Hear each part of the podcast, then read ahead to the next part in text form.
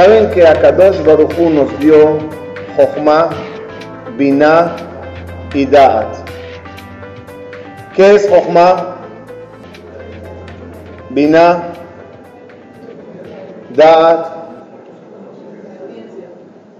No sé, en español no sé. En hebreo, Jochma es la primera idea que tienes. Binah es el desarrollo de esa idea. Ejemplo, tengo una idea, voy a hacer un dibujo de un árbol. Eso se llama Jochma, la primera chispa de, de idea que me surge a la mente. Después agarro el pincel, perdón, antes de agarrar el pincel, me quedo pensando qué árbol, qué tamaño, de qué color, en sobre qué hoja, en qué lugar. Estoy desarrollando la idea. Eso se llama Bina. ¿Qué es Da'at? Da'at es ejecutarlo, hacerlo, exteriorizarlo del interior de la mente hacia afuera. Por ejemplo, yo carezco de da'at de pintura. Yo puedo imaginarme un árbol, puedo tener las ganas de hacer un dibujo, pero cuando me das el pincel intento sacarlo y palparlo sobre una hoja, no lo logro, no lo sé. Hay otras personas que tienen esa habilidad de pintar, ¿no? Tienen habilidad de pintar y con facilidad exteriorizan la idea que tienen filmada en mente.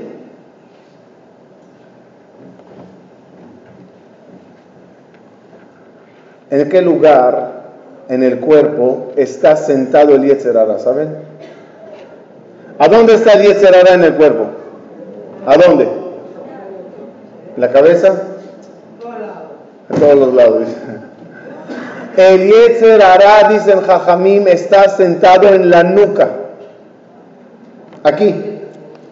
Atrás.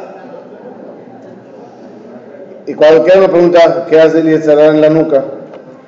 Vente al cerebro, vente al corazón. Barminan, si uno está sentado, lo aleno y se cayó para atrás y recibió un golpe en la nuca. No golpe mortal, uno antes de mortal. ¿Qué pasaría? ¿En qué situación física estaría? Quizás podrá ver, quizás podrá escuchar, quizás podrá incluso hablar, pero no va a poder moverse. Dice Jajamim, Eliezer ahora se sienta en la nuca y nos hace un corte entre el cerebro y la acción. Escucha Torah si quieres. Lee Torah. Dite filá. Piensa en Dios lo que quieras, pero que todo quede en la cabeza. Que nada pase a la acción.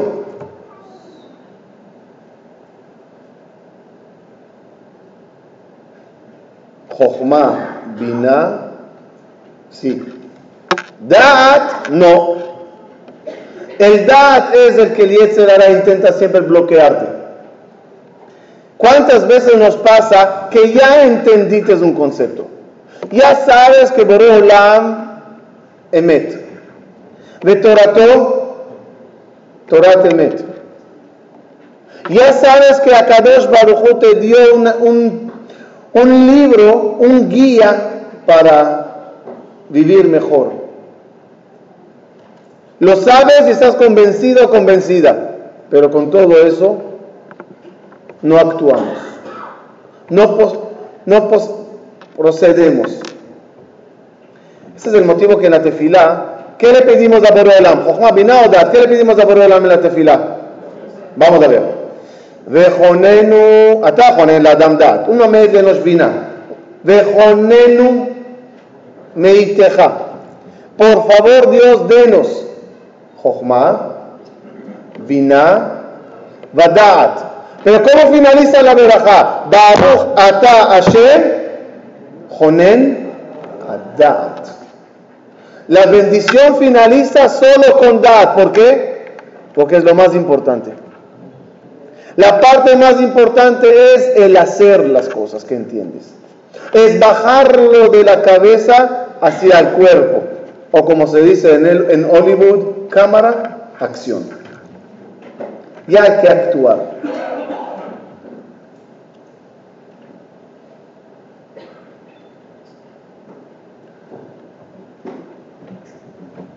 Gracias a Dios compartimos muchos conceptos durante el Shabbat, sumando los conceptos que ya cada uno sabe y conoce y que escuchó de los rabanim y las rabaniot de acá, de la ciudad de Panamá y de los que visitan en Panamá. Podríamos decir que nuestra mente está cargadísima de conceptos maravillosos. ¿Saben? No nos toca una tarea fácil como pueblo judío en general, que sepan, por general, ser judío es fácil o difícil. A mí me fascina ver a los goín cómo nos observan. ¿Los vieron? En España, cuando hacemos seminarios de Pesach, wow, tienes que ver a los españoles observándonos. Creen que somos extraterrestres. Una vez en salimos de la sinagoga hacia el comedor del hotel y las puertas eléctricas estaban cerradas. ¿No? Nos pasó este Shabbat cuando nos dijeron pasar por allá atrás. Tenían que ver esa escena. Salimos de la sinagoga 400 personas. Llegamos al comedor, la puerta eléctrica cerrada. Les digo, ok, nadie pasa, no se puede. Si un goy pasa, ahí ya podemos entrar. No hay había otra entrada. El problema es que no hay goy. Tomamos todo el hotel.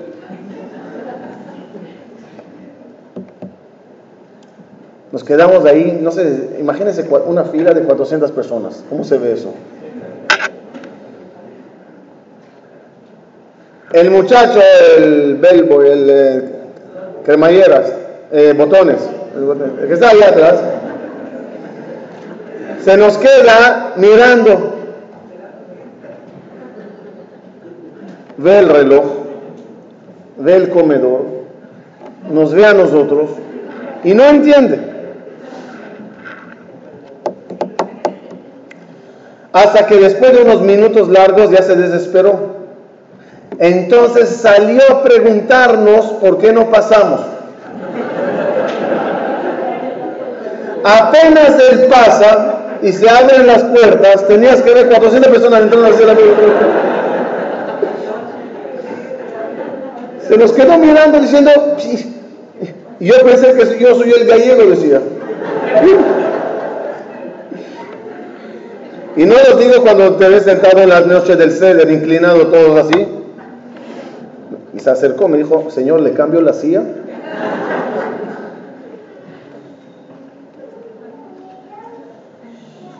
Abotay, somos un pueblo especial. Nos comportamos de una forma especial. Y si somos, como somos Baruch Hashem, ortodoxos, el trabajo se hace mucho más difícil para mantener las cosas tal y cual a Kadosh Baruch quiere. Si seríamos reformistas, sería mucho más fácil. Todo light, sin problemas. Pero ¿saben cuál es la diferencia entre el ortodoxo y el reformista? ¿En qué consiste la gran diferencia? ¿Saben?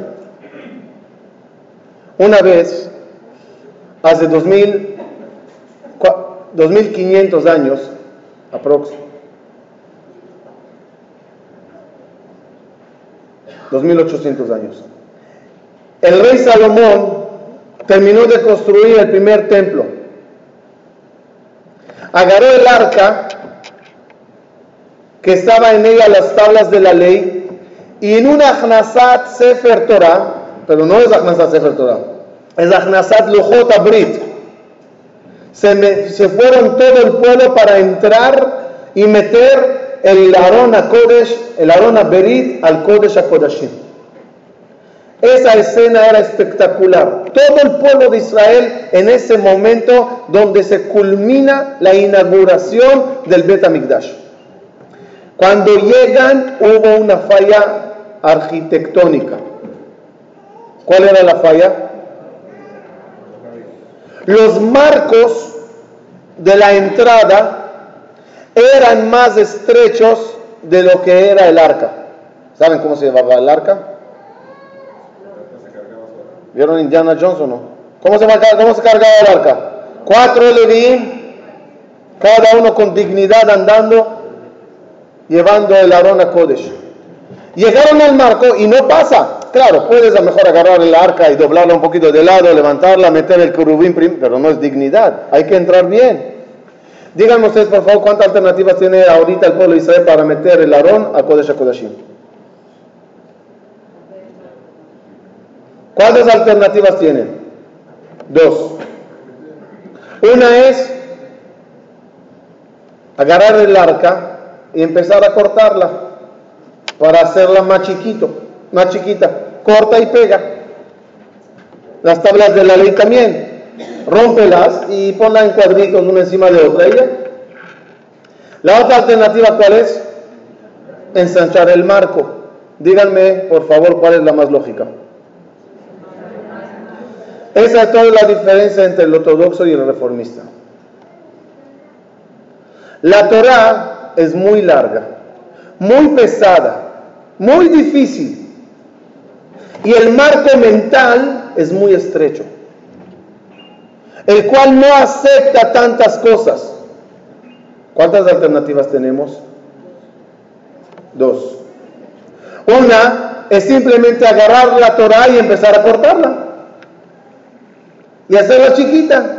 ¿Que no te gusta esto? Tranquilo, lo cortamos. ¿Que esto es muy pesado, difícil? Ya. Control C. ¿Qué pasaría si ¿Qué pasa a los que agarran la tijera y van cortando la ley para que sea chiquita y cómoda el marco estrecho mental? El problema es que cada generación el marco se hace más, más cerrado. Cada generación la mente acepta menos. Al final terminarán con las tijeras en las manos. Ya no va a haber más nada que cortar. Ya cortaron todo. El trabajo del ortodoxo, ¿cuál es? Dejar la Torah intacta como es, tal y cual la entregó Moshe Rabenu, y trabajar fuertemente para ensanchar marcos. Pero saben, no de la Torah es un rollo de pergamino. El rollo del pergamino, si yo le abro desde Bereshit hasta Bezota Berajá, ¿qué tamaño tiene? No sé si de aquí a la puerta es suficiente espacio. Agarra todo este ancho y mételo en la mente de alguien. ¿Es posible? Nadie puede. Pero la Torah tiene una ventaja, es pergamino. Si en vez de que lo meta así a la mente de la persona, lo pongo de lado. ¿Qué grosor necesito para que pase la Torah? Meto un poquito de pergamino y voy enrollando. La Torah no la necesitas tomar toda en un solo instante. Simplemente tienes que abrir y ir metiendo, poco a poco, poco a poco, poco a poco, hasta que entra toda. En la vida el avance es de escalones, escalones sin parar. Aprendan una regla que escuché una vez de un cabalista muy grande. Todo lo que viene de la noche a la mañana de un solo golpe no es de Dios. Todo lo que se va de la noche a la mañana de un solo golpe no es de Dios. Si uno tenía 10 millones de dólares y un, un día lo perdió todo, eso tiene que ser maldición, mal de ojo, etc. y si una persona ganó un 10 millones de dólares de la noche a la mañana, eres un pobre y de repente ganó mucho, eso no tiene veraja. La verajá de Dios es cuando las cosas te van llegando poco a poco. El amanecer y el anochecer del Creador, el amanecer y el anochecer del Creador es paulatinamente. El crecimiento de un bebé, ¿cómo es? Paso a paso. Ningún bebé nace y sale corriendo del hospital. Hasta que gatea, hasta que camina y al final corre. Cada yudí tiene que ser así como ese bebé. Día tras día ir avanzando. Día tras día, de festividad en festividad, ir mejorando. De Shabbat en Shabbat. Terminamos Purim, llega Pesach, después llega Shavuot. Cada festividad con su energía. Me gustó lo que me contaron, que Ahashverosh llamó a Esther Amalcá y la dijo, te tengo una buena y una mala. Dijo, este, ¿cuál es la buena? Dijo, nada, Baruch Hashem ya ahorcamos a Amán, a sus diez hijos, ya hicimos fiesta, Mishloach Manot, Kriyat Megillah, ya nos emborrachamos, la pasamos Purim, increíble. Dice Esther, ¿y cuál es la mala? Nada, Esther, vente al palacio, hay que limpiar para Pesach. ya terminas uno, vamos al otro. Miren, Kalkadosh, los quiero desear algo. Los quiero desear que vuestra vida sea una vida tan bonita. Saben que en la boda, no sé si lo dije una vez, en la boda, que es un momento muy alegre, por lo menos así se piensa cuando uno se casa, es un momento muy alegre, no se dice Shehiano, Bekiemano, Vigiano las semanas de. Se dice sobre un talit nuevo, porque es un truco, pero por la boda se dice Shehiano o no. ¿Por qué no? ¿No es un momento alegre en tu vida? Se supone que cuando lo estamos pasando bien deberíamos decir Shehianu, ¿no? Creo que la pasamos bien. ¿Por qué no podemos decir Shehianu? La respuesta. ¿Sabe cuándo se dice Shehianu? Cuando estás en el top. En lo máximo, con tu traje nuevo, dice Shehianu, la primera vez que le pones. A la semana vuelves a decir Shehianu, ¿por qué no? Ya. ¿Cuándo es Shechianu empieza? Primera noche. Ya. Sukkot, primera noche. Si diríamos Shechianu por la boda, ¿qué significaría? Que esto es lo máximo. Y a partir de ahora va bajando. Por eso la bendición más grande a una pareja es que nunca diga Shechianu. Porque mañana va a ser mejor que hoy. Entonces no lo digas hoy, dilo mañana. Y pasado va a ser mejor que mañana. Postérgalo. Ojalá que nunca tendremos que decir Shechianu por la buena vida que Hashem nos da, porque cada día va a ser menos de lo que viene mañana. Y así progresando. Y el progreso es cada día conociendo mejor la Torah sagrada.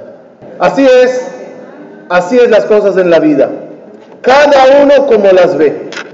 Cada uno como las ve. El misma, la misma escena, el mismo panorama, el mismo judaísmo, la misma Torah. Uno lo ve de una forma y el otro lo ve caótico. ¿Qué es un Shabbat? Catalóguenme Shabbat. Depende a quién preguntas. Como dijimos ayer o anteayer, ya no me acuerdo. Uno dirán Shabbat, Men Olamaba, Gan Eden, paraíso. Otros te dirán arresto domiciliario.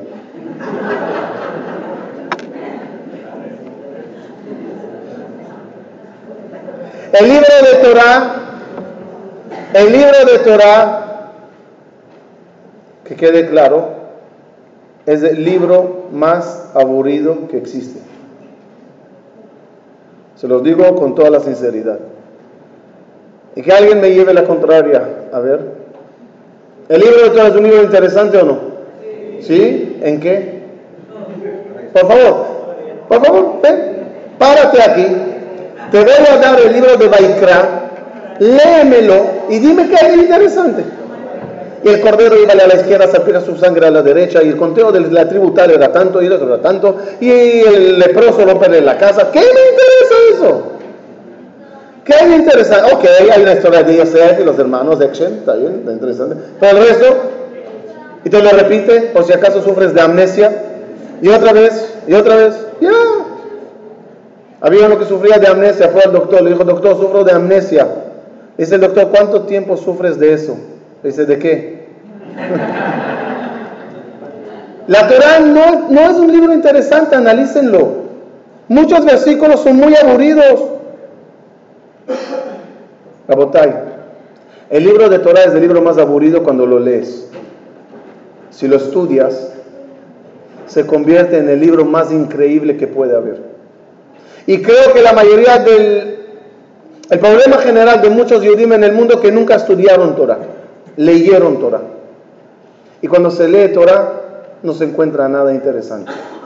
Cuando profundizas, como dice la Gemara en Mishnah Berachot, aforba de aforba de kula va, envuélvelo, profundiza que encontrarás cosas maravillosas.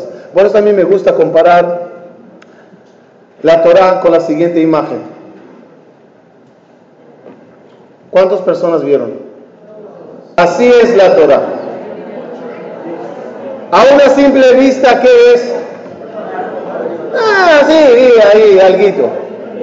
Yo creo que así es la Torah. A simple vista, ¿qué ves? Cuando la ves de reojo, cuando la ves rápido, ah, sí, dos. Cuando profundizas, wow, cuántas cosas hay. Ay, no sabía que también esto está en la Torah. Cuando di conferencias sobre el secreto de los colores, el secreto de los nombres, y muchas cosas de ese tipo. Todos preguntaban arqueología, astrología, filosofía, ¿qué? ¿También eso está en la Torah? Todo está. Por favor, ¿qué ven aquí? Una más. Otra ¿Qué era? Los viejitos. Ok, Rabotay. Todo en la vida es cómo te comportas. Puede ser el mismo. Una vez alegre y una vez triste. En tus manos está cómo estar. Puedes ser la persona más feliz del mundo y puedes amanecer un día torcido todo tú así ya nada ganas, no tienes ganas de nada. El inteligente piensa y dice, igual tengo que vivir este día. ¿Para qué vivirle amargado? Sonreiré. Y a veces digo a la gente, si te cuesta sonreír, párate en frente del espejo y haz, practica, practica la sonrisa, una vez y otra y otra y otra, hasta que se te pegue, hasta que sea parte de tu maquillaje bonito. No hay mejor maquillaje que la sonrisa. Saben, en una universidad de Estados Unidos hicieron un eh, reencuentro de todos los alumnos con el mejor profesor, elecciones en la universidad, quién fue el mejor profesor sé, de, los últimos 10 años. Se lo dieron a los muchachos, lista de los maestros, y cada uno catalogaba quién es el maestro que más le gustó. 78% de la universidad eligieron a un, maestro. El nombre está allá en internet, no me acuerdo el nombre. En una fiesta grande para premiar al mejor maestro de los últimos 10 años en la universidad, se invitó a todos los alumnos y por supuesto al maestro. Los alumnos, además de escribir por, eh, quién es la persona, el maestro que eligieron, tenían que escribir el por qué. Y la respuesta era por su sonrisa permanente. Cuando subió el maestro, el profesor, a la tarima a agradecer a todos los alumnos, los dijo, cuando yo nací, llegó el doctor con mi mamá y la dijo, lamento la mala noticia. Tu hijo tiene una falla en los músculos de las mejillas y constantemente va a parecer que está sonriendo.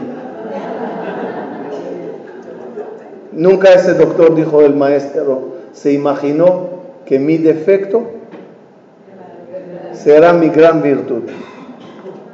Es, ellos lo llamaban defecto, nosotros lo podemos llamar un don.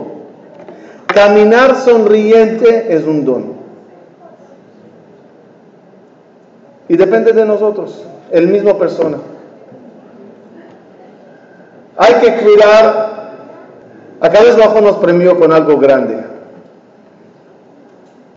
Estamos en el desierto perdidos.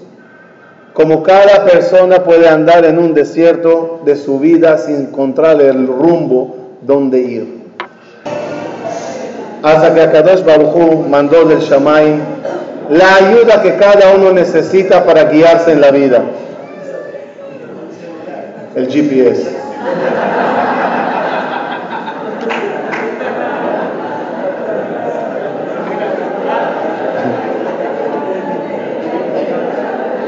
Otra vez repito, cada uno de nosotros puede andar confuso en la vida. Es un desierto que solo buscas el lugar, tu tierra sagrada, tu tierra santa, que prácticamente está dentro de tu comunidad, en el templo, en el CNIS, con la Torah, con todo eso.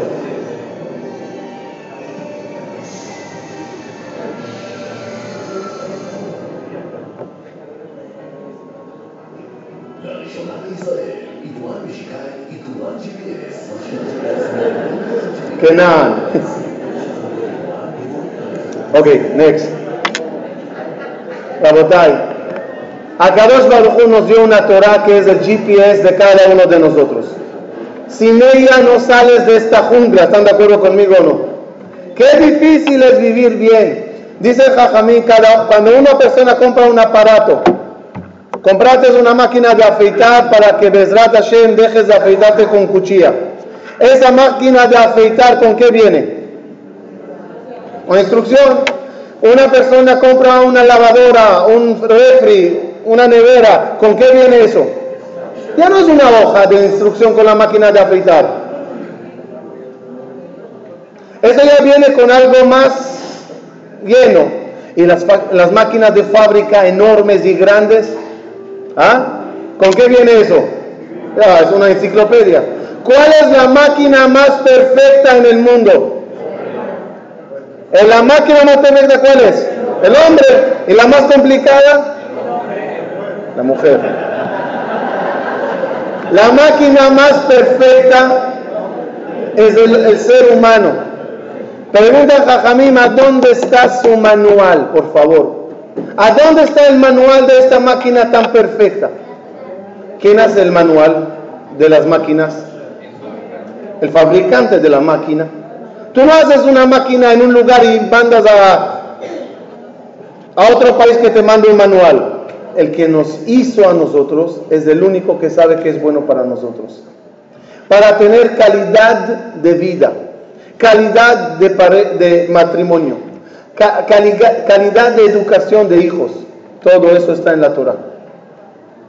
En, en nuestra vida, en nuestra vida, cada uno que tome el cerebro en las manos, que tome su cabeza, su inteligencia, y empiece día tras día a desarrollarlo, es el que ganará muchísimo. No hay que temer, un minuto, no hay que temer. ¿Están de acuerdo conmigo que mucha gente ve la Torah y temen de las mitzvot? ¿Saben a qué, yo comparo la Torah? Yo comparo a la Torah con vidrios rotos, afilosos, tirados en el piso. Camina un papá con su hijo al lado de esos vidrios. ¿Qué le dice el papá al hijo? Cuidado, hijo, vente, cuidado. Esto corta, esto hace daño, va a sangrar, va a salir herido. Pero si el papá supiera que está equivocado, y esos vidrios son diamantes, ¿qué le diría al hijo? Lánzate, a recoger, chico. ¿No así? Esa, esa es la Torah. Algunos la ven como vidrios afilosos y dañinos y otros entienden que son diamantes. Cada alajá, y gracias a Dios los dimos en el, cuarto, me imagino que todos recibieron el nuevo libro de alajá que traducimos. Cada alajá es una halaja. ¿Una alhaja dicen? Una joya. Cada alajá es una alhaja. No hay que temer de la Torah. A veces tememos de cosas buenas para nosotros. A veces lo exageramos. A cada vez viene y te da un premio y tú lo tomas. Quiero finalizar.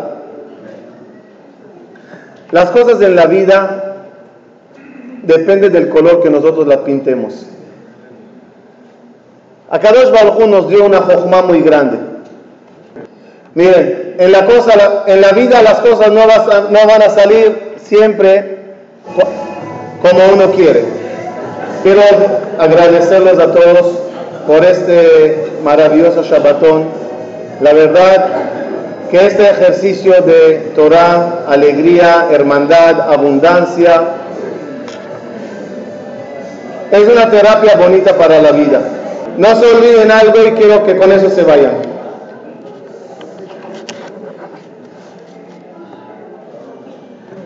Una vez un señor llega a Olamabá y camino, perdón, en sala de espera hasta que entre, ve un mapa en la pared, un mapa mitad blanco, mitad negro mitad blanca, partes blancas, partes negras. Y doble huellas sobre las partes blancas y un solo par de huellas sobre, sobre las partes negras. Pregunta el Señor a Dios, ¿qué es este mapa? Le dice, Señor, este es el mapa de tu vida. Dice, ¿y por qué tiene doble huellas? Le dice Dios, Hijo mío, yo te acompañé. Las partes blancas son las épocas bonitas de tu vida y las partes negras son las partes difíciles que vives.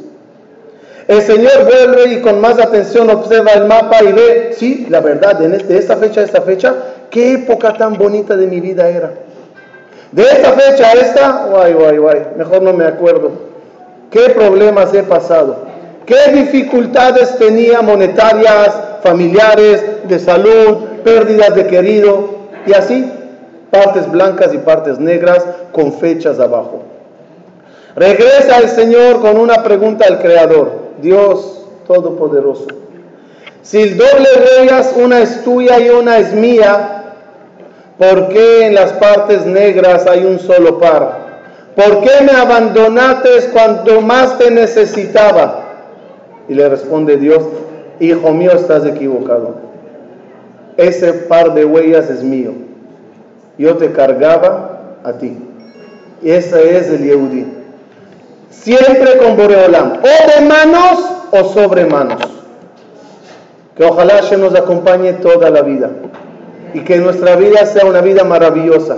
Y que la sonrisa, la alegría y el Jesús que recibimos lo aterrizaremos al Dad. Caminaremos con sonrisa en la cara y con mente brillante. Muchas gracias, todo lo bueno.